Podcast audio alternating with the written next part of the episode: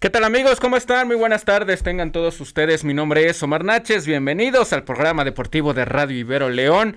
Los saludamos con mucho gusto este viernes 28 de enero del 2021. Ya está con nosotros mi querido Icho. Fabricio, ¿cómo estás? Buenas tardes, bienvenido. Buenas tardes, Omar, y a todos nuestros radioescuchas. Estoy contento por este segundo episodio de Los Cancheros en este 2022 y vamos a platicar de lo que está pasando en la fecha FIFA rumbo a Qatar, la victoria de la selección mexicana el día de ayer ante Jamaica con algo de molestias, ahorita más adelante lo vamos a debatir.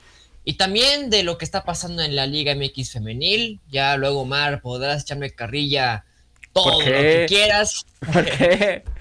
Por lo menos ya León sacó un punto, pero sigue en la última posición. Ah, pero jugó muy bien. Jugó muy bien. El eh, sí, eso rescato, sobre todo el segundo tiempo. El segundo tiempo fue donde más presión y peligro generó porque Tijuana esperaba su contragol. Pero ahorita lo vamos a platicar. Sí. Y aquí vamos a llevarle todo lo que pasó y también de lo que va a pasar con la selección el próximo domingo ante Costa Rica. Sí, sí, vamos a hablar de la victoria del equipo mexicano. El día de ayer sufrió contra el equipo de, de Jamaica. Sufrió en el término de no se sabía si iba a empatar o si iba a ganar el partido o si lo iba a perder el equipo, el equipo del Tata Martino. Vamos a platicar del partido de León Femenil el día de ayer contra el equipo de Cholos. Hoy continúa la actividad, ya se jugó otro partido entre Centellas y el equipo de, de las Chivas y del resto de la Liga MX Femenil también. Hoy se juega el programa eh, reprogramado entre Puebla y el equipo del Tijuana, hoy a las 7 de la, de la noche. Para toda la gente que extrañó la... Pues ahora sí que escuchar la transmisión de, de TV Azteca, Martinol y todos ellos, pues hoy van a poder... Yo sí lo extrañé. Sí, sí, la verdad que sí. Hoy van a poder disfrutar luego de este... Cuando se juegue este, este partido, me parece que ahí tenemos ya a Marcos Verdín. Marcos, ¿cómo estás? Buenas tardes. ¿Qué tal, Omar? Fabricio, muy buenas tardes a todos y a todos nuestros radioescuchas. ¿Qué te pareció, mi querido Marcos? Nada más rápido antes de entrar, a, antes de entrar a, detalle, pues la victoria del equipo mexicano. Me parece que fue una victoria sufrida por las condiciones del, del, partido. Me parece que México fue mejor, fue mejor que el rival, sin ser un, sin ser un equipo eh, avasallador, pero me parece que fue justo el resultado porque México tuvo muchas oportunidades de gol, tal vez el funcionamiento o, lo que podemos decir no fue el adecuado, los jugadores no están, no están en el mejor nivel, pero bueno, lo importante son los tres puntos de visitante ante un rival que, que no te presentó mucho, pero siempre es complicado ir a jugar a las islas, esa es una realidad, y que son de esos equipos que te pueden provocar provocar un problema.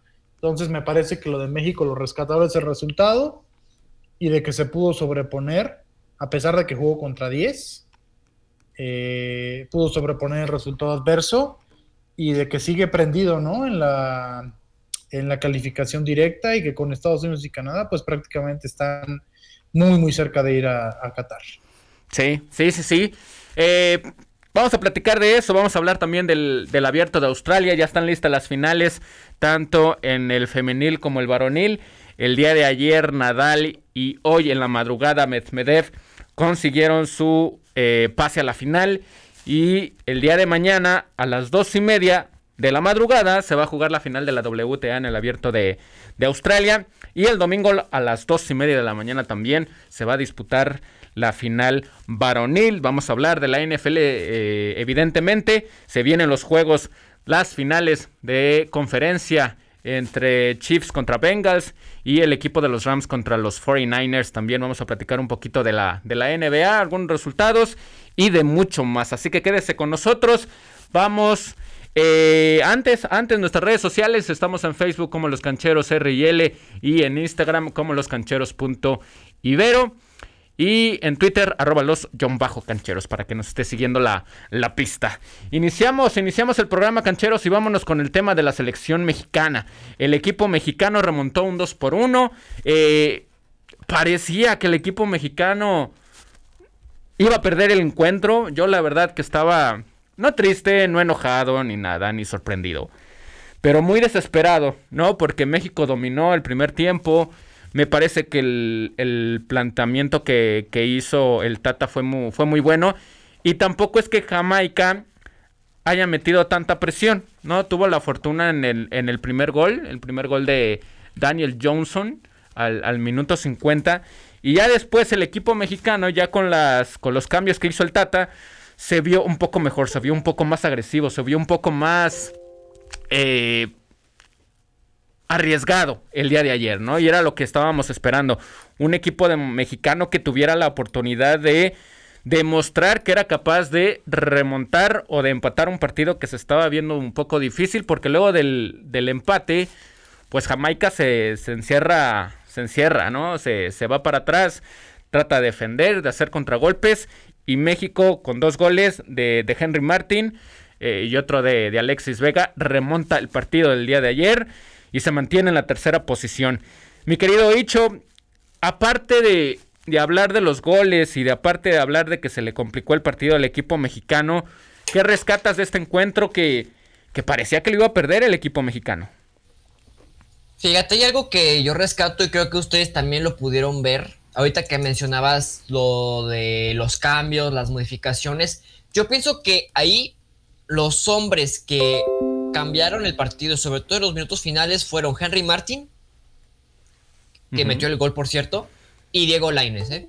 Creo que cuando entró Diego Laines fue cuando México pudo generar más peligro y meterse más al área, a la cocina. Y yo creo que esos dos cambios que hizo el Tata es algo que debe tomar en cuenta, es algo que yo rescato porque esos dos jugadores cambiaron el ritmo del partido, bueno, del partido del equipo de la selección y fue más agresivo. Diego Lainez más participación con sus fintas y Henry Martín, pues tú lo, y tú, pues tú me vas a creer mucho por americanista, Omar, pero Henry Martín, no sé por qué empezó en la banca. Yo no sé por qué estuve en la banca primero y creo que al entrar y no, te voy a ser sí, te voy a ser honesto a la entrada de Henry Martin fue lo que cambió. Creo que fue el hombre clave. de... ¿Mandé? Yo, yo creo que Henry Martin pues aprovechó, ¿no? Pero fuera de eso, digo, qué bueno que anotó el gol, pero fuera de eso no aportó mucho. Ni Funes Mori, que fue el que inició Funes Mori no hizo nada, ¿eh? Apagado. Vega, ¿no? Vega fue el, mejor jugador de México ayer. Ajá, pero el pues cambio me parece a mí que, que cambió todo, valga la redundancia, fue eh, el Tecatito Corona. Me parece que le dio otra velocidad. Laines me gustó, pero sí siento que tiene un juego muy exquisito que no se necesita ahora mismo como para cambiarle el ritmo a un juego. Qué bueno que entró. Sí creo que le metió más velocidad al ataque al equipo mexicano, pero no creo que haya sido lo que necesitaba el equipo mexicano, ¿no? más bien faltaba inteligencia. Eh, me sorprendió mucho que no tuvieran más pases filtrados, ganándole las espaldas a los defensores de, Jamaica. Y son cositas, son detalles, Marcos, que, que parece que se olvidan, ¿no? De, a veces me pregunto que si a este equipo mexicano se le olvida cómo jugar el fútbol, ¿no? Se le olvidan como cuestiones muy básicas, ¿no? De cómo atacar, de cómo sorprender. Parece que este equipo mexicano le pesa la presión y cuando le pesa no sabe qué hacer. Yo creo que le pesa mucho la, presión, Omar, y la responsabilidad.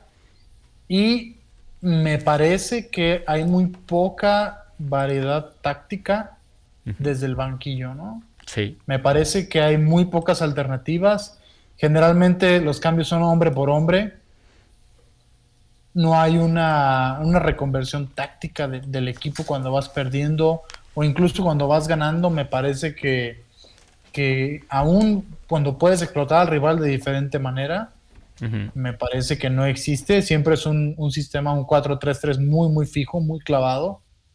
Y es la misma, ¿no? Eh, abrir el campo, buscar por ahí un centro, que el centro delantero esté activo, ¿no? Pero realmente es complicado ver, ver una, variante táctica, ¿no? Por parte de, de Gerardo Martínez. Me parece que por ahí México se atasca, ¿no? Y la, cuestión es de que, bueno, ahora tuvo, tuvo que remontar, ¿no? Realmente el partido de ayer, si lo vemos seriamente, México lo pudo haber ganado 4-5-1 y, nadie dice nada, ¿no? Es la misma situación, pero sí hay esas carencias porque el rival te lo, te lo permitió, ¿no? Sí. el, el, rival te permitió mucho. Realmente Jamaica se encontró el gol. ¿no? En un tiro de esquina, un mal rebote. Y la única jugada que tuvo. Muy mal. La única exactamente, exactamente, ¿no? Entonces, muy mal, muy mal por la por la saga defensiva, ¿no? En dejar un balón. Doble error, ¿no? De, de Néstor Araujo y de Funes Mori. Exactamente, en el filo del área grande. Y vamos, fue, una zona aislada, ¿no? Porque ahí en fuera, Ochoa no fue figura, Ochoa no fue factor, como lo ha sido en otros partidos, ¿no? Tal vez eh, medianamente con Costa Rica, por ahí con Estados Unidos que tuvo una otra acción, con Canadá que, que se equivocó, ¿no? Pero ayer Ochoa no, no ni, ni jugó, ¿no? Por ahí tuvo... Por ahí casi la, la riega, ¿no? Si no es porque le cometen falta, pero ya estaba soltando por ahí un balón. Pero, pero de ahí en fuera Jamaica no, no propuso mucho, ¿no? Entonces no se ensució los guantes Ochoa, ¿eh? México, México perdía más el, el, partido, ¿no? Que Jamaica ganarlo. Pero bueno, así, así es del fútbol. Pero sí me parece que hay, que hay carencia, ¿no? Táctica. Sí, salió con Memo Ochoa, Memoré, eh, Héctor Moreno y Araujo como centrales. Gallardo que que Marco me va a echar terribles, ¿eh? Pues, Pero? Pésimo, pésimo lo de, lo de Gallardo. Sánchez se lesionó. Andrés Guardado, Héctor Herrera y Charlie Rodríguez. Me parece que hace mucho tiempo no veía en actitud y en buena forma física a, a Charlie Rodríguez. Héctor Guardado me parece que lo demostró el día de ayer, ¿no? Me parece que ya está muy pronto a, a, dejar las canchas o dejar de ser un jugador importante para la selección mexicana. Lo es por su jerarquía, por su personalidad, pero me parece que ya le aporta muy poco, muy poco al, equipo mexicano. Y en la delantera, Alexis Vega, Rogelio Funes Mori, que hay que darle un cero, tache, horrible partido de Rogelio Funes Mori. Eh, Antuna, muy bien, me parece que para lo poco que pueden llegar a, a exigírseles, me parece que fue un buen partido de, de los jugadores de, Chivas, ¿no? Alexis Vega tuvo una al 16, luego eh, Héctor Herrera tuvo otro cabezazo que, que pasó cerca de, de la portería de, Jamaica, y luego se viene el gol, y ya después repetimos, eh, hace los cambios eh, el Tata Martinos, entra Laines, entra Tecatito Corona, Arteaga entra, no mucho, el Chaca también entró, pero tampoco hizo gran cosa. Henry Martin, pues bueno, tuvo la, la fortuna, ¿no? De que le cayera ahí el gol, pero fuera de eso tampoco, tampoco hay nada. Es decir, es muy bueno el resultado, una victoria, pero las formas son muy malas. Y, y, el Tata dijo luego ya al final en conferencia de prensa que lo que tienen que hacer es tratar de hacer que el partido no se les complique. ¿Y cómo lo haces? Pues siendo contundente, ¿no? Anotando las que tienes. No puedes anotar todas, evidentemente. Pero sí, si tienes tres, pues bueno, metes una. O si tienes seis, pues metes de una. contundencia, ¿no? También, o sea, sí. 20 tiros a puerta. Estaban diciendo, no comparen a Rogelio Funes Mori con Henry Martin. A ver, ayer, para, para los equipos que están, es muy pobre lo de Henry Martin y lo de Rogelio Funes Mori, más allá que Henry haya anotado un gol.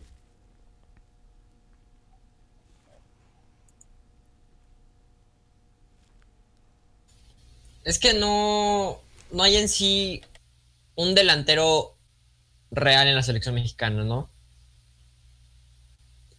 Digo, lamentablemente lo de Jiménez vino en el peor momento, ¿no? Sí. Previo a la eliminatoria, eh, donde volaba realmente Raúl, aun cuando en la selección no ha sido, yo creo que ni la mitad de lo que es en, Wolverhampton, pero me parece que, era suficiente como para la eliminatoria. Y hoy tristemente no tenemos un centro delantero. Ahora, por eso es a lo que yo me refiero. ¿No tienes centro delantero? Ok, perfecto. Busca un sistema, adecua un estilo de juego donde no necesites un centro delantero nominal.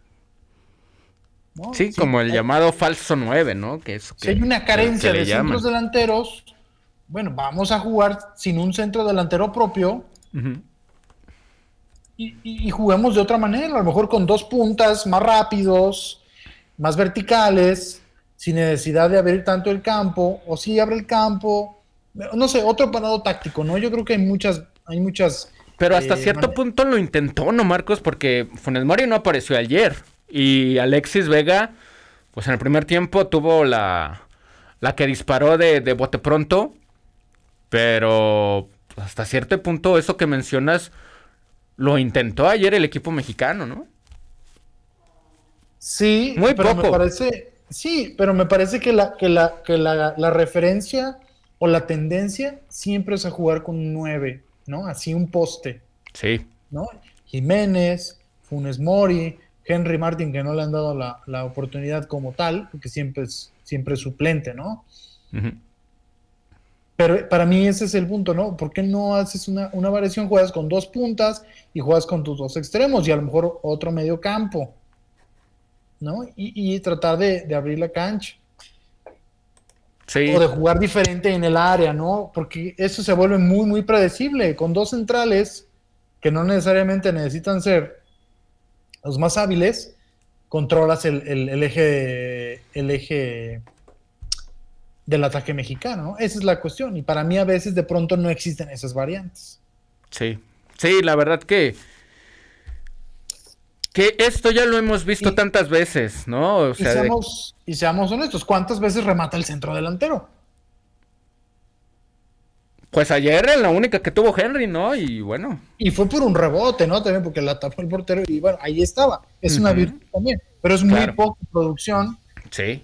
Para lo que se está intentando hacer. Entonces, bueno, vamos a buscar otras maneras, ¿no? Jugar con más diagonales, jugar paredes, eh, porque realmente el poste no hacen la función de poste. Realmente cuántos balones baja Funes Mori en el partido, que la deje eh, al, medio, al medio ofensivo que viene llegando, o que sirva de poste y le baje la pelota al extremo para que llegue y, cierre la, jugada, ¿no? Entonces, también no existe ese tipo de, circunstancias dentro de los partidos. Entonces, dale cierto movimiento, ¿no?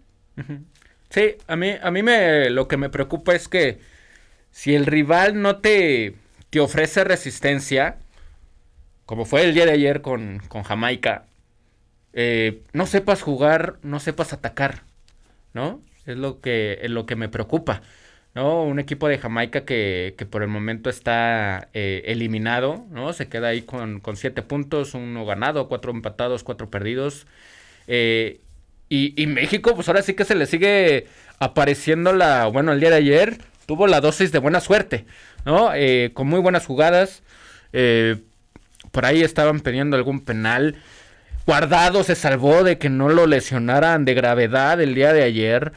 Eh, fue, fue bueno la, la, participación del VAR, pero en general el arbitraje también estuvo muy, muy malo el día de ayer. Entonces, me parece que México en un partido muy malo termina encontrando en tres minutos la salvación, ¿no? Y la oportunidad de no despegarse de los líderes, ¿no? Que no es por mucho.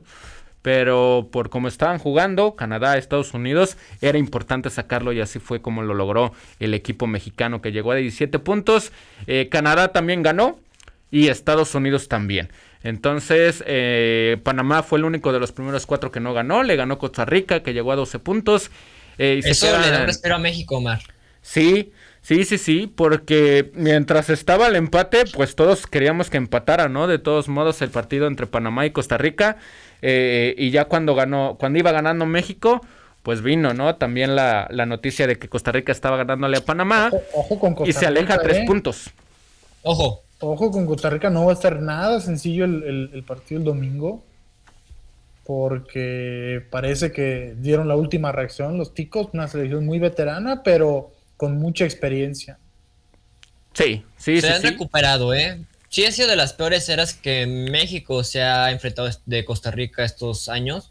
Y, y, se demostró cuando jugaron en Costa Rica que le ganó 3-0, si no mal recuerdo, en eliminatorias rumbo a Qatar. Pero parece que Costa Rica ya encontró su punto fuerte y ayer lo demostramos, lo demostró con Panamá que, que está en riesgo, ¿eh? Ahí Costa Rica le está haciendo revancha, le está haciendo competencia. Bueno, Panamá puede alcanzar a México si es que México no se confía. Y Canadá y Estados Unidos tampoco se tienen que confiar. O sea, hasta ahorita no hay ninguno ya directo al Mundial, ¿eh? O sea, el primero puede caer hasta el cuarto, el segundo puede caerse más. Entonces, se puede mover la tabla, ¿eh? faltando cinco jornadas rumbo a Qatar. Y dentro de lo bueno, eh, a pesar del partido complicado que se le puede venir a México contra Costa Rica el próximo domingo a las 5 de la tarde, dentro de lo bueno es que Canadá y Estados Unidos se enfrentan, ¿no? Eh, por ahí podría escalar posiciones el equipo, el equipo mexicano, el partido es allá en Canadá. Va a ser a las 2 de la tarde, entonces cuando juegue México ya va a tener el resultado, ¿no? El resultado final de este partido. Eh, pero yo creo que... Y luego también de las palabras que dijo Héctor Herrera, que para mí la verdad se me hacen de sobra, ¿no? Eso de que el Azteca no pesa y que eh, los equipos rivales deberían sentirse intimidados por la, por la afición, pues bueno, yo creo que eso, eso está de más. No me, no me pareció correcto los, los comentarios que hizo. Pero dentro de lo malo, eso va a ser lo bueno, ¿no? Canadá y Estados Unidos se enfrentan. Tú recibes a Costa Rica y tienes la oportunidad de escalar posiciones, ¿no? Y por qué no quedarte en un primer lugar, ¿no? En caso de que empataran Canadá y Estados, Unidos. Por lo menos que se vaya al segundo lugar, ¿eh? Porque un empate entre Canadá y Estados Unidos y si México gana, rebasa a Estados Unidos. Porque si empatan, la diferencia de goles de Canadá es muchísimo, pero muchísimo. Pero México tiene que ver el partido de Canadá-Estados Unidos y de ahí luchar por el segundo lugar. También el domingo juega Panamá contra Jamaica y Honduras contra El Salvador. Y luego ya el miércoles Jamaica contra Costa Rica, Estados Unidos contra Honduras, El Salvador contra Canadá y México va a recibir a Panamá. Entonces, conclusiones eh, y pronósticos. A ver, Marcos, con lo que viste, ¿cuál va a ser el resultado del próximo domingo en el Estadio Azteca México contra Panamá? Yo con lo que vi, me parece que, tiene, tiene México para ganar. Solamente tiene que ser muy, muy inteligente defensivamente, ¿no? Yo creo que estás en una zona de la eliminatoria en donde no puedes perder.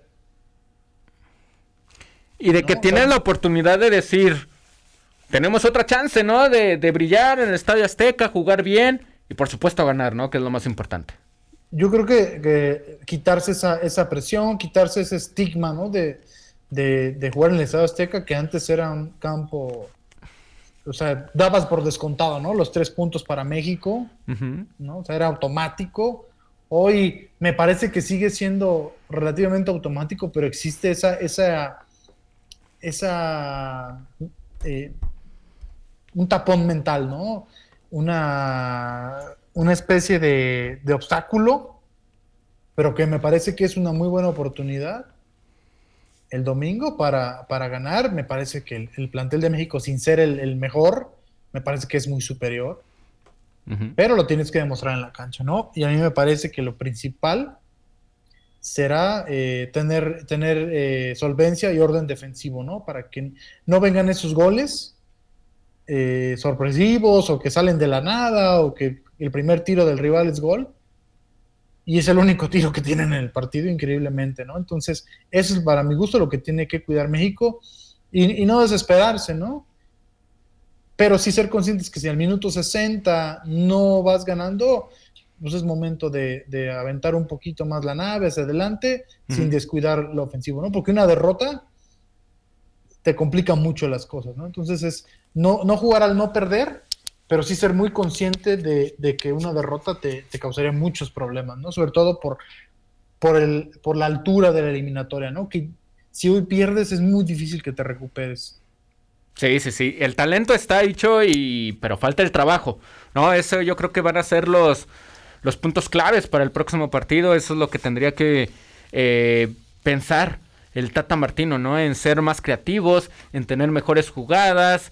Eh, eh, eh como bien dice Marcos, en no desesperarse cuando las cosas no salen, ¿no? Ok, no salen, vuelvo a intentar, ¿no? Tal vez el rival no va a ser el mismo como el día de ayer, ¿no? Vas a tener un equipo de Costa Rica, como bien dice Marcos, veterano, ¿sí? Con experiencia y que evidentemente no querrá perder, va a querer sacarle el punto al equipo mexicano y si de milagro se da, pues hasta los tres puntos en el Estadio Azteca al equipo mexicano. Exactamente, yo estoy de acuerdo con lo que dice Marcos. La defensa de México es muy floja, pero muy buena ofensiva. Pero fíjate, Omar y Marcos, me estoy dando cuenta que el Tata no tiene un cuadro titular en la selección. Fíjate, hay partidos que empieza con Luis Romo, tienes a Aurelín Pineda, juegas con Diego Lainez de titular, a Eric Gutiérrez, pero en sí no tienes a un cuadro titular porque en cada partido pones a diferentes jugadores en el 11 ideal para empezar el juego. Y eso es algo que el Tata no encuentra en el equipo, ¿eh? porque cada partido cambias tu cuadro titular. Entonces eso es algo que el Tata no encuentra. Por, no sé si cuál es su estilo de dirigir a un equipo y sobre todo México, pero eso me he dado cuenta, ¿eh? Cada partido, diferentes jugadores en el once ideal. Entonces, bueno, excepto el portero, dudo mucho que lo quiera sacar, ¿verdad? Pero anda inestable para un cuadro, para poner su alineación. No, y también tenemos que entender que eso se puede deber a que los jugadores no andan bien tampoco. ¿No? Ok. Por ejemplo, eh, Moreno, ¿no? O, perdón, Araujo. No me sirvió en este partido, pues fácil no me arriesgo en el Azteca y pongo a alguien, ¿no? Alguien que yo creo que sea mejor. Me parece que también va por, le, por, por las circunstancias en las que vaya a llegar el jugador, no tanto por el, por el Tata Martino. O sea, tiene a Julio Domínguez, creo que es el único defensor que estaba en la banca. Sí, digo. Que tampoco es garantía, ¿no? Exactamente. Pero al final, si están, pues tienen que hacer su trabajo, ¿no? Ahora, los europeos, ¿no? Johan y, el Chucky, ¿no? Que, que, los traes para estar sentados, ¿no? O en la tribuna. ¿Para qué los traes? No, pena.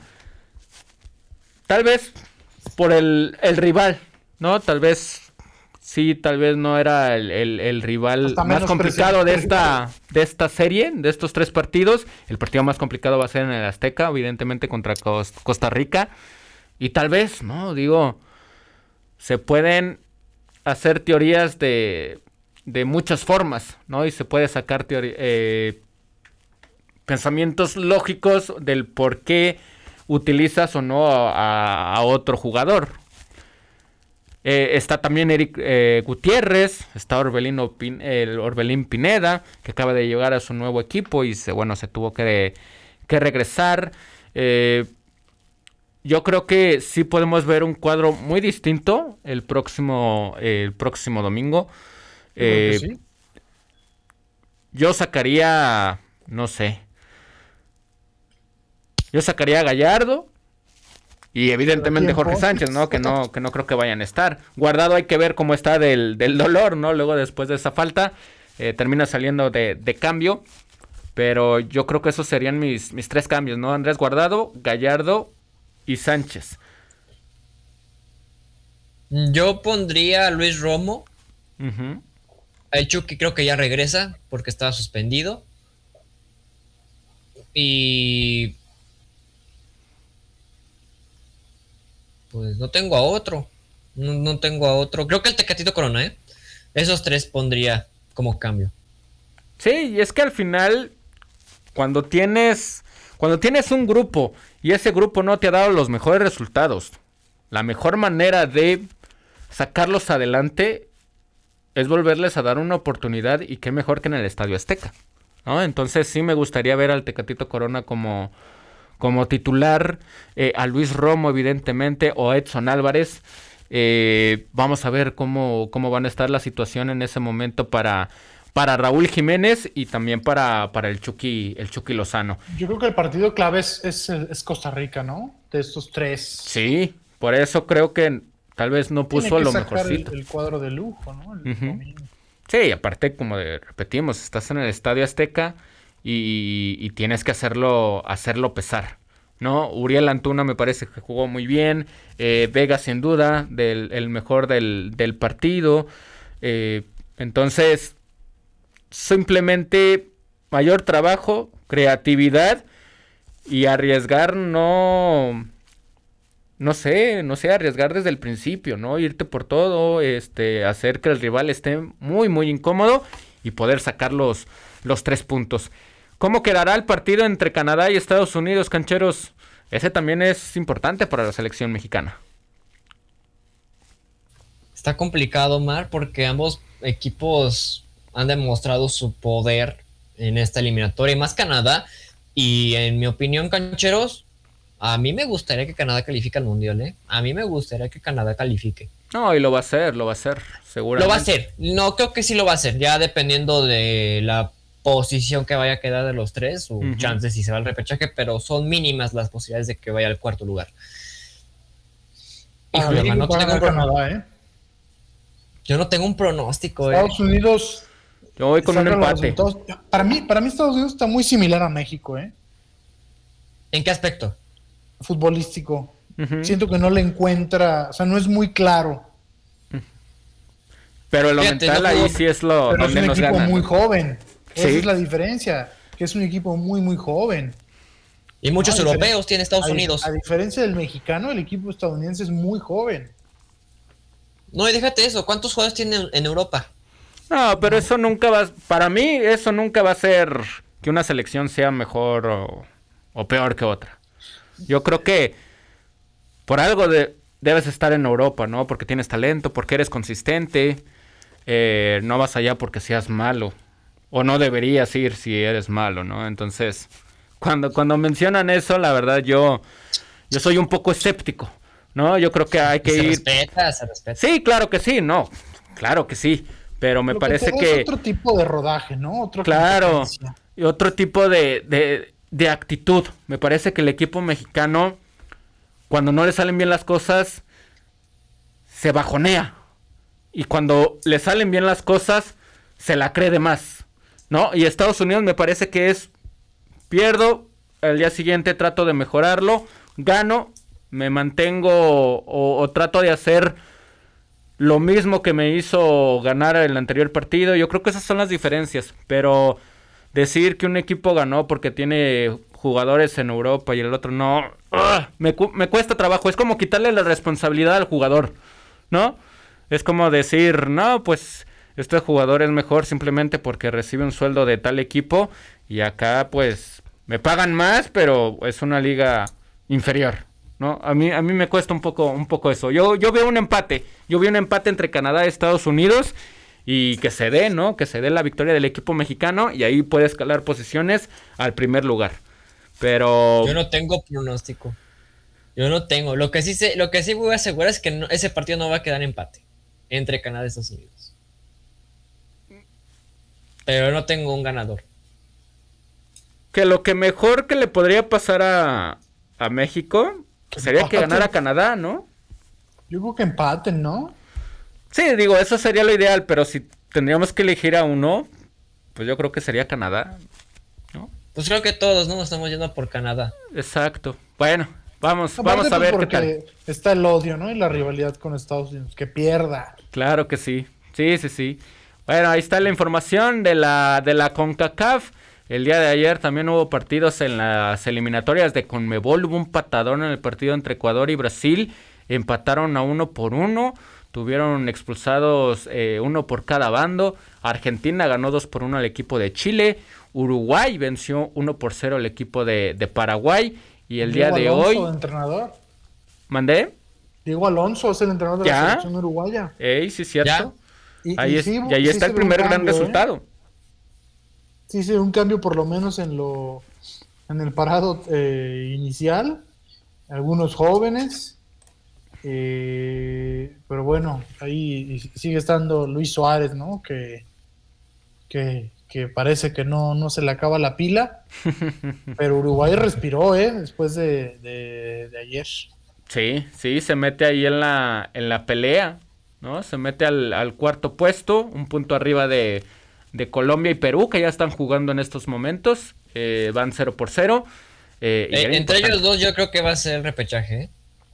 O chance hay Chile, pero Chile se está complicando las ojo, cosas. Ojo, ojo, digo, está muy remoto, me parece, pero Bolivia si gana hoy a Venezuela, se pone a dos puntos del repechaje, Ojo con, con, Bolivia. Sí, llegaría a 18, ¿no? Y, y a quien no van a alcanzar al menos en estos dos partidos, eh, pues va a ser a Brasil y Argentina, ¿no? Que ya lo tienen más, que, más que listo. ya está hecho, ya está hecho. Exactamente. Bueno, dejamos el tema. Ecuador que, que alcanzó a rescatar el empate, ¿no? Y le, le, sirvió, porque ese puntito al final es el que te mete directo al Mundial. Sí, se adelantó rápido el equipo de Brasil con Casemiro y Félix Torres Caicedo al 75 le dio el empate. Del Santos. Sí, sí, sí. Bueno, ahí está la información de las eliminatorias de Conmebol y CONCACAF. El domingo vuelve la acción. El día de hoy ya lo dijimos, Colombia-Perú, Venezuela contra eh, el equipo de, Bolivia. Cambiamos de tema, seguimos con fútbol y vámonos con fútbol mexicano porque eh, se vino fecha doble en la Liga MX femenil y eh, Marcos Eicho el día de ayer el equipo de León jugó muy bien. Creo que ha sido el mejor partido que le he visto. Son muy pocos también para la para lo que ha llegado a tener Adrián Martínez. Ajá. Pero desde cuándo? No, pero hablando de este nuevo proceso con Adrián, me parece que he visto mejoras, ¿no? He visto mejoras. Me gustó mucho el partido del día de ayer de, León. Eh, tuvo, pues ahora sí que como encerradas, ¿no? Vamos a decirlo en esos términos, al equipo de Cholos Femenil, que no fue fácil, pero Hilary Hicks aprovechó ahí un rebote eh, y terminó empatando el partido. Pero en general, el partido me gustó del Club León, ¿no? Me, me parece que es el, como bien dice Marcos, ¿no? Desde agosto, el mejor partido que se le ha visto a este equipo. Pero fíjate cómo fue el gol, ¿eh, Omar? O sea, fue por un error de la arquera. También, hay que mencionarlo, ¿no? Eso, ¿eh? o sea, yo, no, yo no digo que influye que León jugó bien. Jugó bien en general, pero ofensivamente sí le falta todavía. Sí, le falta trabajar esa parte ofensiva. No, es que le falta generar peligro generar peligro. Sí, pero había perdido eso y había perdido el manejo de balón, el, aprovechamiento de espacios. Y el día de ayer yo vi eso. Yo vi eso. vi un equipo que, que tenía como los engranes bien engrasados y funcionó de buena forma.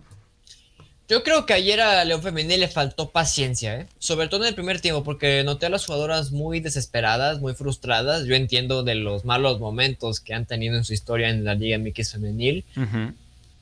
Pero si no tienes tranquilidad y no tienes organización, no la vas a armar. Y eso lo noté en el primer tiempo. ¿eh? Ya en el segundo tiempo ya hubo más control, pero el primer tiempo fue un descontrol de las jugadoras ¿eh? por frustración. Perdían el balón fácilmente, pases cerrados, eh, cambios de juego muy largos.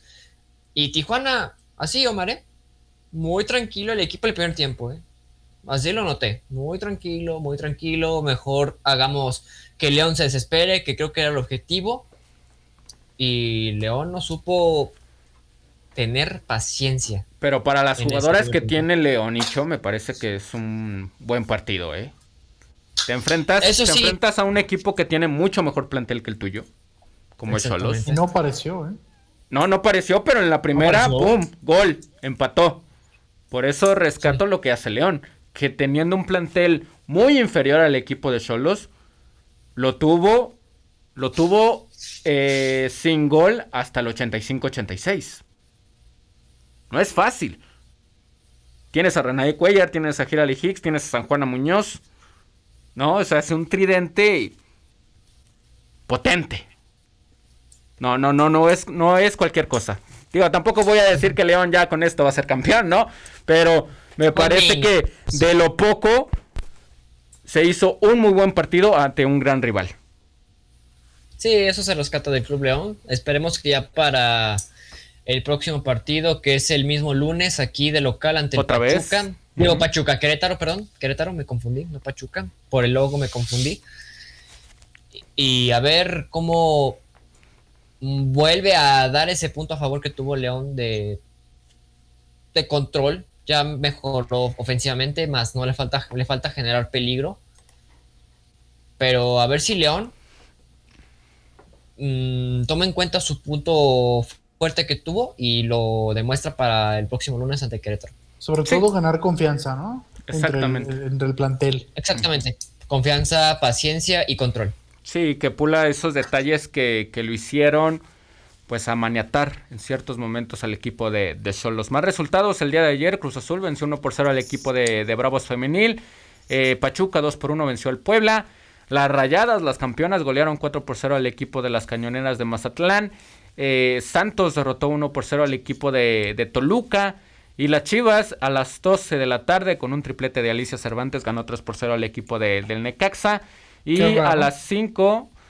Ah, es que ya regresó Alicia, ¿no? Eh, imagínate, te pierdes el partido, un buen partido contra Tigres que a pesar de todo lo, lo empataron, regresas y eso es un hack trick, bueno. Y a pesar de todo, yo creo que Chivas, si no tiene las jugadoras eh, que llamen más la atención, digámoslo, eh, mercadológicamente, es un buen equipo. Juega muy bien este equipo y aparte tienes una delantera killer, ¿no? Como es Alicia, Alicia Cervantes. Eh, hoy eh, a las 5 de la tarde San Luis recibe al equipo de, del América. Y a la misma hora Querétaro contra Pumas. Y a las 7 de la noche Tigres contra Atlas, que también va a ser un muy buen, partido. ¿eh? Ajá. Y bueno, ya para el día de, del domingo, Toluca va a recibir al equipo de, de Pachuca. Y ya el lunes se viene toda la bandera, toda la, toda la bomba de los partidos de la Liga MX femenil. Atlas va a recibir al equipo del Puebla, América contra Necaxa, Bravos contra Rayadas, eh, Chivas contra Cruz Azul. León va a enfrentar al equipo del Querétaro en el Estadio León el próximo lunes a las 7 de la tarde, 7 de la noche. Eh, Pumas contra Santos, eh, Mazatlán contra San Luis y Tijuana contra el equipo de Tigres. Entonces, para que no se pierda la actividad de la Liga MX femenil. Eh, bueno, solo un recordatorio, esto ya va más en lo varonil. Hoy tenemos el partido pendiente entre el pueblo y el Tijuana de la fecha 3. Sí, no sí, sí, sí, sí. a eso iba, a eso iba el día de hoy ah. a las 9 de la noche. Este, se va a jugar. Yo creo que, que está bien, ¿no? Digo, ya terminas de ver la Liga MX femenil y cierras con la transmisión de TV Azteca para el Puebla contra, contra Tijuana. Nada mejor, ¿no? Sí, se cierra de, buena forma. Puebla, que va a estar jugando en casa. Y Tijuana, que no me convence. No, no me convence. Yo no sé si estoy tan, tan extasiado, tan eh, sorprendido por la forma en que el Arcamón puede hacer del Puebla equipos competitivos, más allá de que entran y salgan jugadores al por mayor. Eh, pero yo creo que, que el equipo del Puebla hoy puede sacar los tres puntos. No sé si muy fácil pero me voy con el Puebla esta noche. Yo también me voy con el Puebla, además por la forma que empezó el torneo, la victoria que le sacó a Tigres allá en el volcán y el empate que mm, rescató con el América, ¿eh? aunque el América se la complicó ese partido, ¿eh? se lo complicó en ese partido, pero el Puebla, a pesar de una, de, a pesar de la salida de jugadores como Cristian Tabó, Cristian Tabó que se fue al Cruz Azul. No, sí, sí, se fue al Cruz Azul. Creo que, de todos modos, creo que el Puebla con el Arcamón, siendo honestamente, creo que el Arcamón le ha dado al Puebla un buen paso. Más que paso, ha escalado por mucho en, al Puebla en estos torneos. Sí, tal vez no llegas a liguilla, pero terminas de una manera en la que tienes que salirte de la cancha con la frente en alto. Y yo creo que el Arcamón ya está encontrando su fortaleza con el Puebla y yo estoy seguro que se va a llevar los tres puntos en casa hoy con el Tijuana. Sí, y no llega más lejos, Marcos, porque pues se le van jugadores importantes, ¿no? Si no, quién sabe, a lo mejor ya lo hubiéramos visto. Y le toca a León en, una las Omar. Le toca a León, le toca a la Exactamente, pero ya eliminó al Atlas, ¿no? Si no recuerdo, hace dos torneos. O sea, si a este equipo no le quitan los buenos jugadores, o sea, si mantiene la continuidad y el proceso, quién sabe de qué estaríamos hablando, ¿no? Pero sabemos que su, su, directivo y sus dueños. Y es el negocio, ¿no? Desafortunadamente. claro, o sea, esa es la. Y es el negocio. Lo, lo rescatable del pueblo es que ya no tiene problemas de descenso. Sí, pero ya no hay. No, o la multa, ¿no? Estamos a un año de que ya no haya, al menos. Pero vamos, ya no, están, ya no están en esa zona roja, ¿no? O sea, esa zona roja ya le pertenece a Cholos, le pertenece a Querétaro, le pertenece al mismo Tijuana, a al Atlas también. A Bravos. Mazatlán, Necaxa. Atlas, pues que va, de salida, ¿no? San Luis. Necaxa, Mazatlán. Todos son los equipos. Y Puebla ya no está en ese grupo, ¿no? Y el hecho de calificar a, a tres liguillas habla bien, ¿no? Del, del equipo camotero. Y cuando tienes a un director técnico como Larcamón, la verdad es que dan ganas de, de ver a este equipo y de que le vaya bien, ¿no? Y de que tenga buenos planteles. Claro. Sí, ¿qué pasaría si el pueblo hubiera descendido en el 2015? Ese día de Superaca ante la UDG. ¿Sí fue en el No, 2015? bueno. Sí, fue en el 2015. Oh, Sí. bueno, hubiera otro de esos grandes equipos que se pierden, ¿no?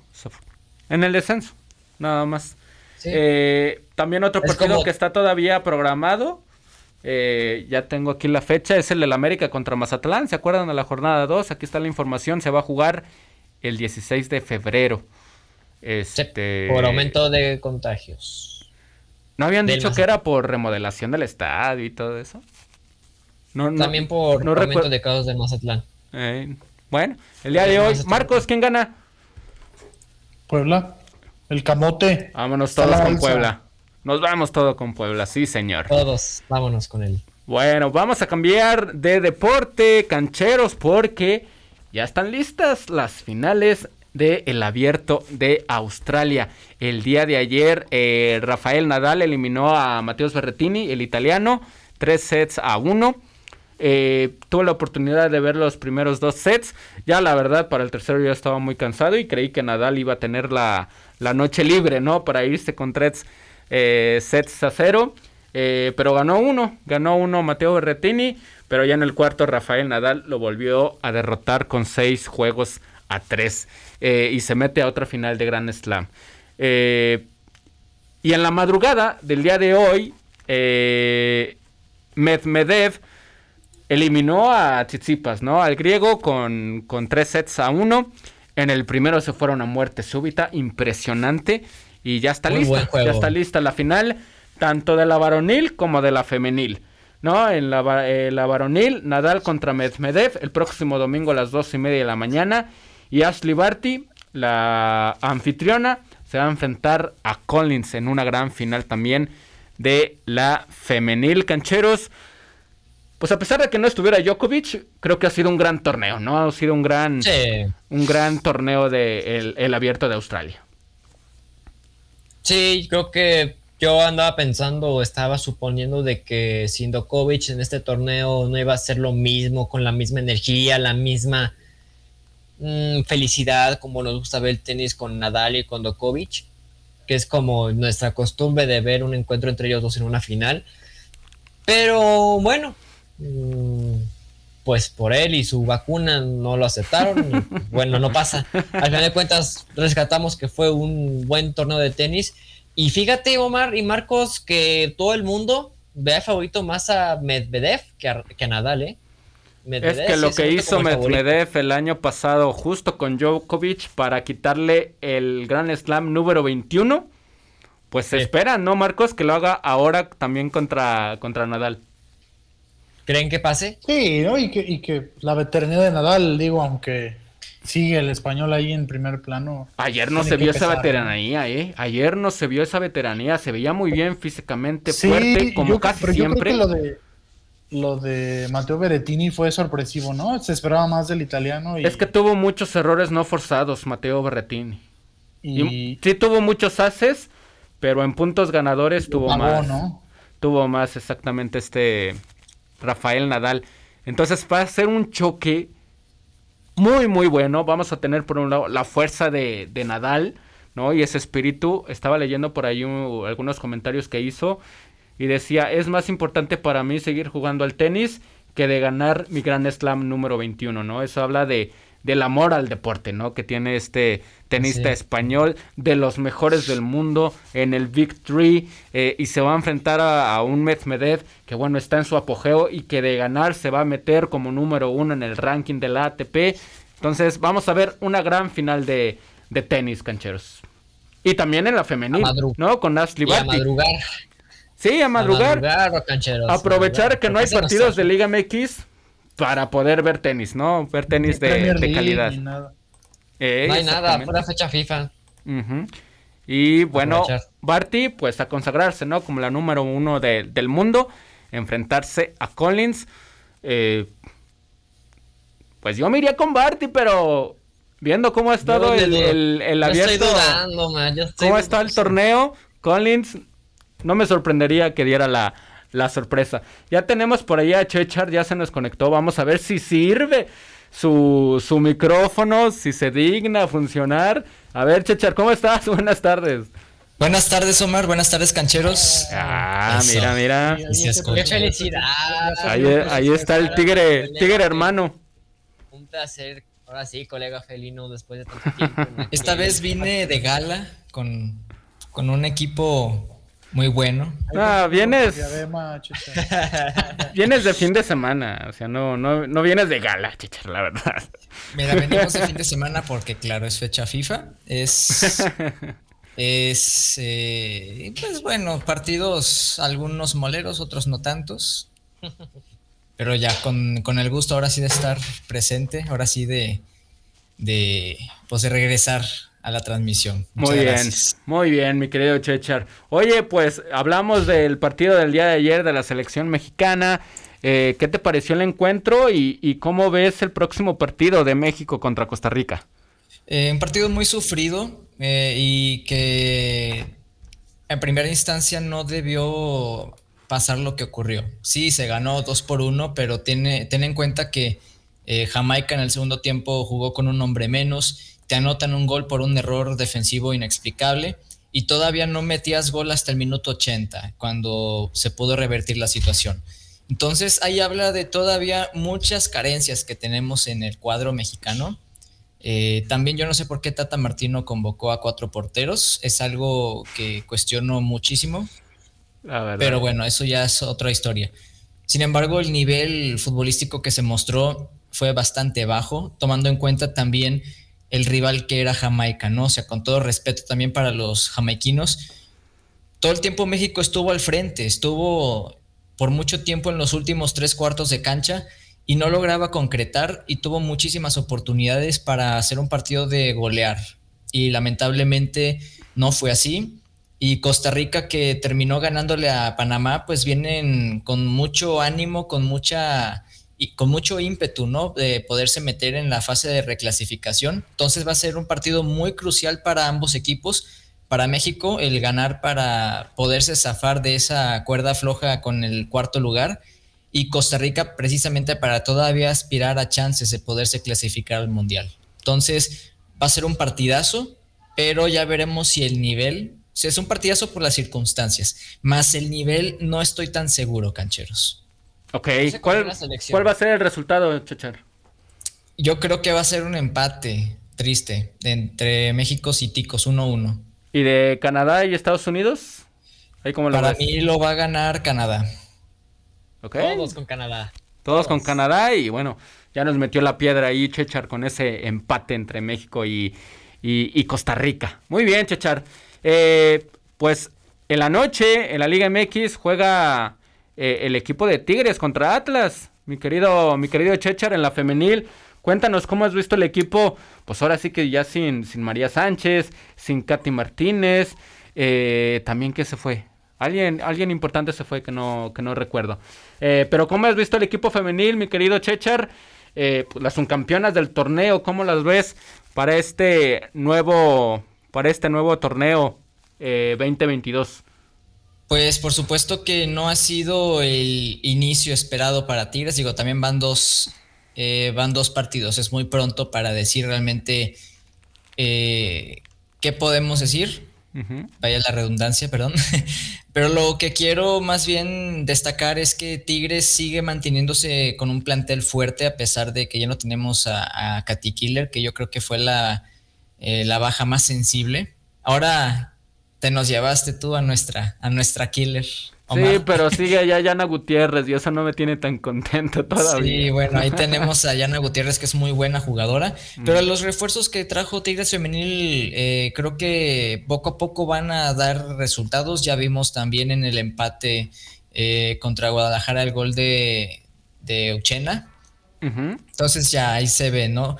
Pero por supuesto que yo creo que Tigres a lo mejor va a tener partidos complicados porque yo creo que ya hay más paridad en cuanto a nivel, porque Guadalajara eh, se reforzó muy bien, Monterrey también empezó muy bien, Eh, Pachuca, eh, sorprendentemente, ahora sí está respondiendo. Muy bien. Exactamente, ¿no? También se puede decir de Cruz Azul, que creo que arrancaron de cierta forma destacable, ¿no? En comparación con el torneo pasado.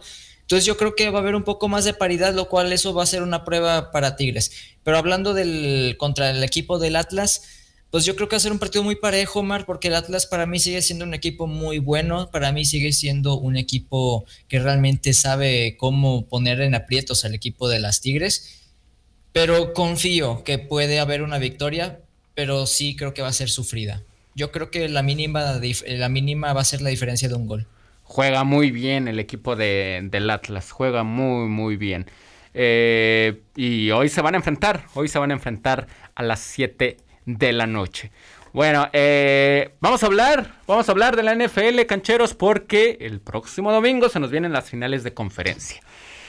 Eh, Marcos, ¿cuál de los dos partidos va a ser más espectacular?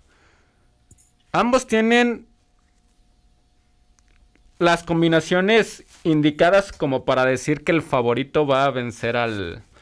Ahora sí que al, al, al facilón, ¿no? Al equipo que, no tiene esa, esa etiqueta de, favorito. ¿Crees que vaya a haber alguna sorpresa en alguno de los dos partidos? ¿O ya les damos el Super Bowl directo a los jefes de Kansas City y al equipo de los Rams? Yo creo que, que Kansas City es superior, pero su punto débil lo puede aprovechar muy bien el equipo de Cincinnati, ¿no? Que es, el, que es la defensiva secundaria. Y el equipo de Cincinnati tiene un quarterback que le gusta pasar, que le gusta jugar, mover el balón por aire y tiene un receptor fantástico como, como Jamar Chase. Entonces, eh, ese es el, me parece que es el arma número uno de Cincinnati, sin descontar al corredor, ¿no? A Joe Mixon. Me parece un corredor bastante, bastante decente, ¿no? En el papel, por la localía, eh, por la experiencia, me parece que el equipo de, de Kansas City pues, tiene todas las de ganar, ¿no? Pero me queda esa duda. Y por el otro lado va a ser un duelo defensivo, ¿no? Y sobre todo porque San Francisco eh, sabe y, sabe cómo ganarle al equipo de Los Ángeles Rams en casa. ¿Quién sabe cómo, no? Pero así pasó, ¿no? Y, vamos, la defensiva de, San Francisco está jugando bien. Mientras estén Bosa y estén y esté Fred Warner, cualquier cosa puede pasar, ¿no? Entonces, será muy importante que, el equipo de Los Ángeles sea muy creativo ofensivamente, ¿no? Y que pueda neutralizar a estos dos eh, linieros defensivos del equipo de, San Francisco. Ok, bueno. La ofensiva de San Francisco me parece que no está tan fuerte. Entonces, un equipo más dependiente de su defensiva y de equipos especiales. Y los Rams, mientras no se saboteen a ellos mismos, ¿no? Como lo vimos el domingo pasado con, con Tampa Bay, donde... Sí, con los fumbles, ¿no? Entregaron un cuarto completo y por poco, eh, o al menos em, les empataron el juego, ¿no? Con mucha ventaja. Entonces, yo creo que Rams es muy dueño de su destino, como lo es Kansas City, ¿no?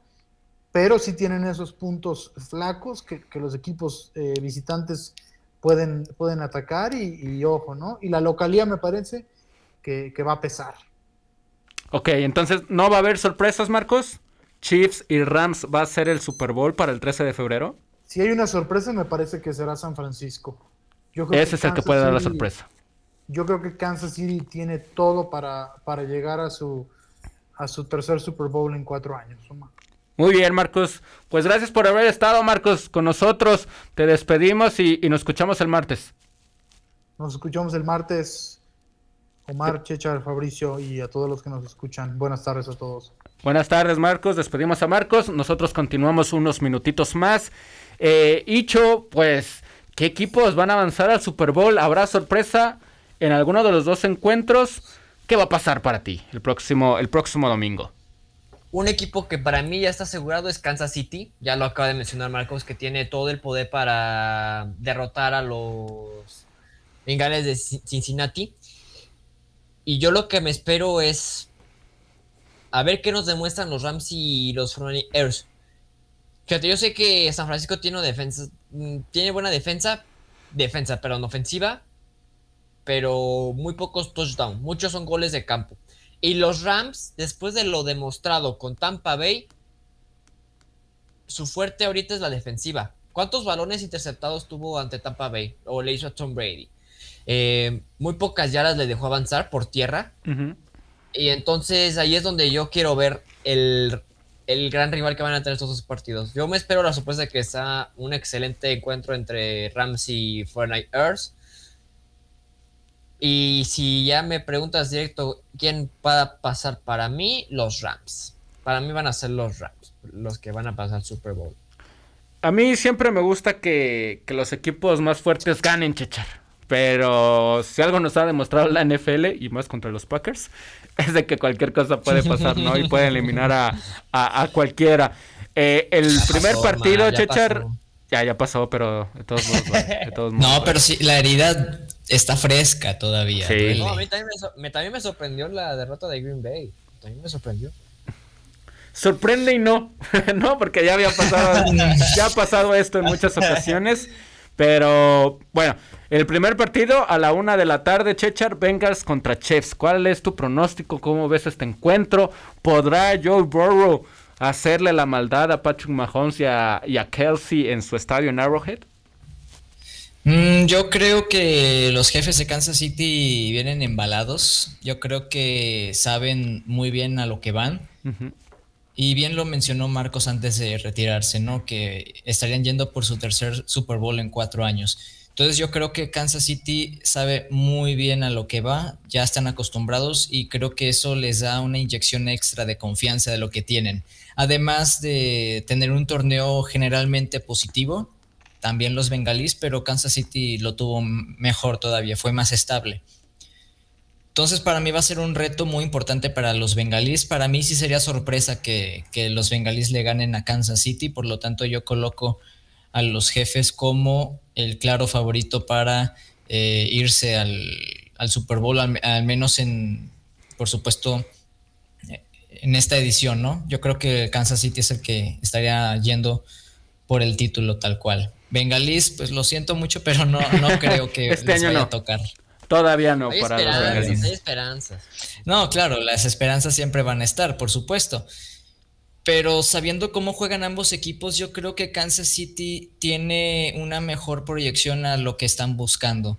Y los bengalíes, yo, a mi parecer, creo que van a ir por una especie de estrategia más defensiva, sabiendo de lo el poderío que tiene el Kansas City este, para, para anotar. Entonces, por ese lado es en el que coincide con, eh, perdón, comento, ¿no? De que Kansas City es más peligroso. Sí, sí, Bengalis va a tratar de cerrar los circuitos, ¿no? De, de Mahomes a Kelsey, a Terry Hill, este, y bueno, Joe Burrow, a pesar de que no tiene las mejores armas, eh, pues en cualquier momento, ¿no? Pueden aprovechar un error de, de los jefes de Kansas City, yo creo que eso es lo que los podría meter en problemas, ¿no? A los Chiefs, el cometer errores. Eh, y eso es lo que único que no deben hacer, ¿no? Darle chances al equipo de los bengalíes, aprovechar sus series ofensivas. Y este partido será, me atrevo a decir, pan comido para el equipo de los jefes de Kansas City. Y el, de los Niners y los Rams. ¿Mandé? Yo creo que ambos, creo que también hasta algo, un dato, que ambos corebacks creo que no tienen más de cinco pases interceptados en este torneo, ¿eh? Creo que no. Sí, no, pues, pero, pero Joe Burrow ah, fue saqueado nueve veces en su último partido. O sea, su línea ofensiva no es tan sólida. Y, Ese sí te la compro. Y eso es, en primera, es lo más importante, ¿no? Si tienes una buena línea ofensiva, puedes atacar. Ya lo segundo es tener una buena línea defensiva, que yo creo que eso es lo que sí tiene el equipo de, los bengalíes. Pero el pues problema es que los jefes lo tienen todo. Tienen línea ofensiva y tienen buena defensiva, mucho mejor que la de los bengalíes.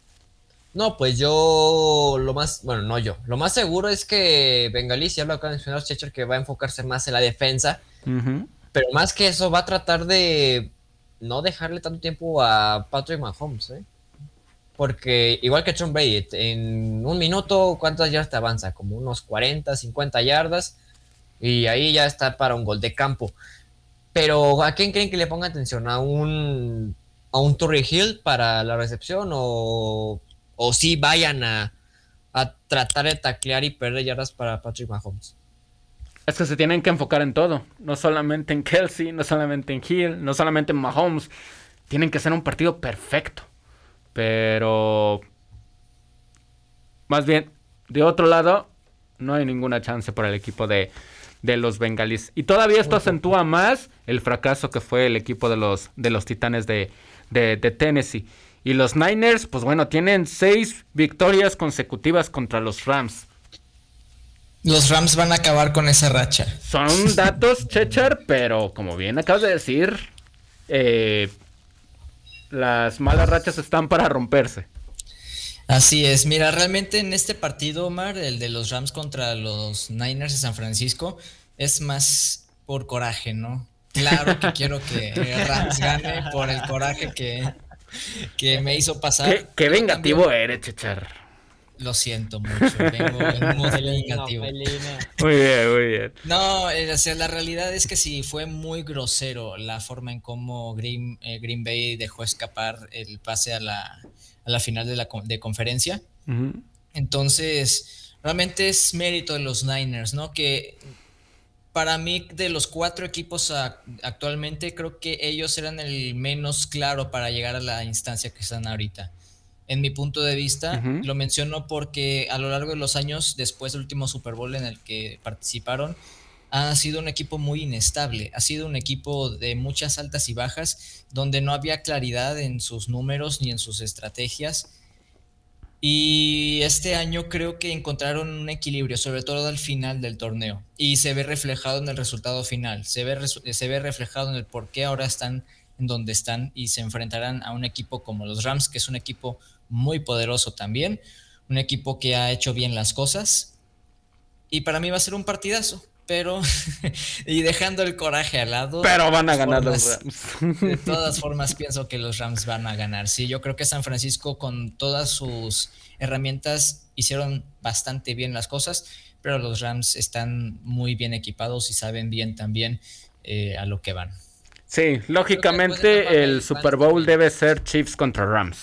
¿No? Ese es el Super Bowl. Y el favorito son los jefes. ¿no? Más allá de que los Rams tengan todo el talento ofensiva y defensivamente, nunca han estado en esa instancia. No Matthew Stafford, no Del Beckham Jr., eh, Von Miller sí, eh, Aaron Donald no, creo que no. Entonces, pues el cargo como ahora sí como favorito siguen siendo los jefes de, de Kansas City. Eh, casi estamos llegando al final, cancheros, pero algo que no quisiera eh, olvidar y quiero que se haga costumbre, eh, pues es de mandar saludos, ¿no? Porque afortunadamente mucha gente nos está viendo en el streaming y también nos están haciendo el favor de escucharnos en Spotify, en Mixcloud y por supuesto en Radio Ibero León.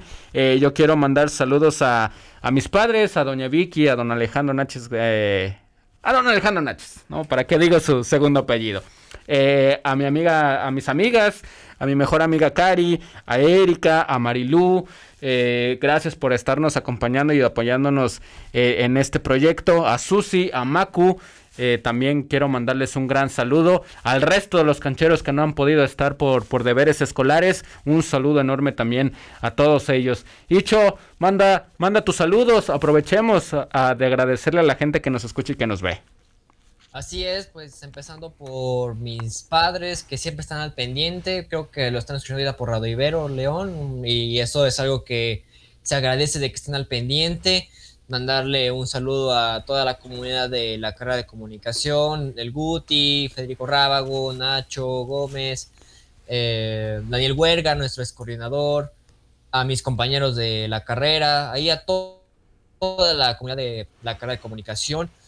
Y ya más afuera o, o, en el exterior de la Ibero, pues le mandamos un saludo a, aunque lo hice la vez pasada, pero como no otra vez, a Tatiana Briseño, ex administradora del Club León y ahora este Pachuca y le hacemos todo el éxito del mundo.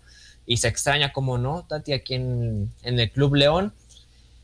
Y ya, a toda la gente que, que nos está escuchando en este momento. Desde tierras jaliscienses, mi querido Chechar, ¿a quién les vamos a mandar saludos el día de hoy? Desde Tierras Jaliscienses se le manda saludos a mi familia, por supuesto, a mi papá, a mi mamá, que seguramente nos están escuchando. Por supuesto, también al resto de mi familia, eh, que son tías, abuelas, son las que también de, vez en cuando se nos ponen al, tanto con las transmisiones. Aquí enfrente de mí tengo a mi compañero de oficina, también le mando saludos. ¿A quién le va? si es que le gustan los deportes. Eh, no, no, no sigue deportes. ¿A quién le vas, Iván? ¿A qué equipo de fútbol? A Chivas. Le va a ah, bueno. Saludos, saludos. Saludos a tu compañero, claro que sí. ¿A quién más, mi querido Chechar? Pues reitero otra vez, Omar, a Susi y a Maku, que han sido mis mentores en Radivero León y que sin ellos no sería nada. Así que pues un gran saludo para ellos. El resto de los cancheros también. Muy bien, muy bien. Sí, Susi que en unos momentos más va a estar aquí terminando las labores. Eh, también eh, en un rato más, a las cuatro y media de la tarde, no se pierdan eh, panels con mi querido Romando Dero. Y también a las 8 de la noche, no se pierdan Analog Sessions con Peter Vanderbilt y Rubén Arispe. La mejor música electrónica el día de hoy por Radio Ibero León. Hemos llegado al final, cancheros. Vámonos, mi querido Chechar.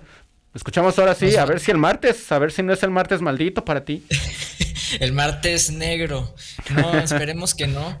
Eh, esperemos que no suceda y que esperemos estar otra vez aquí. Muchísimas gracias. Eh, es un contento, estoy muy contento por regresar.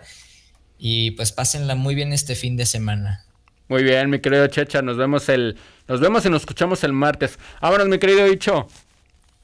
Vámonos, Omar. Gracias, Chechar, y a todos nuestros radioescuchas que nos acompañaron. Tendremos, cancheros, un domingo espectacular. El tenis, la NFL, el, partido de la selección, si es que está interesante, pero tenemos un domingo muy, muy, muy deportivo que el próximo martes lo vamos a debatir aquí en Los Cancheros. Así que si van a tomar, tomen con medida. Aquí los vamos a ver. Buenas tardes. Así es, domingo, domingo impresionante, y como dirían por ahí. Saludos a, Rodrigo que anda de, fiesta de cumpleaños. Te mando un abrazo también, amigos. ah, saludos, saludo.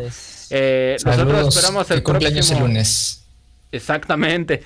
Nosotros escuchamos el próximo martes. Gracias por habernos escuchado. Esto fue Los Cancheros por www.radioveroleón.com. Hasta la próxima.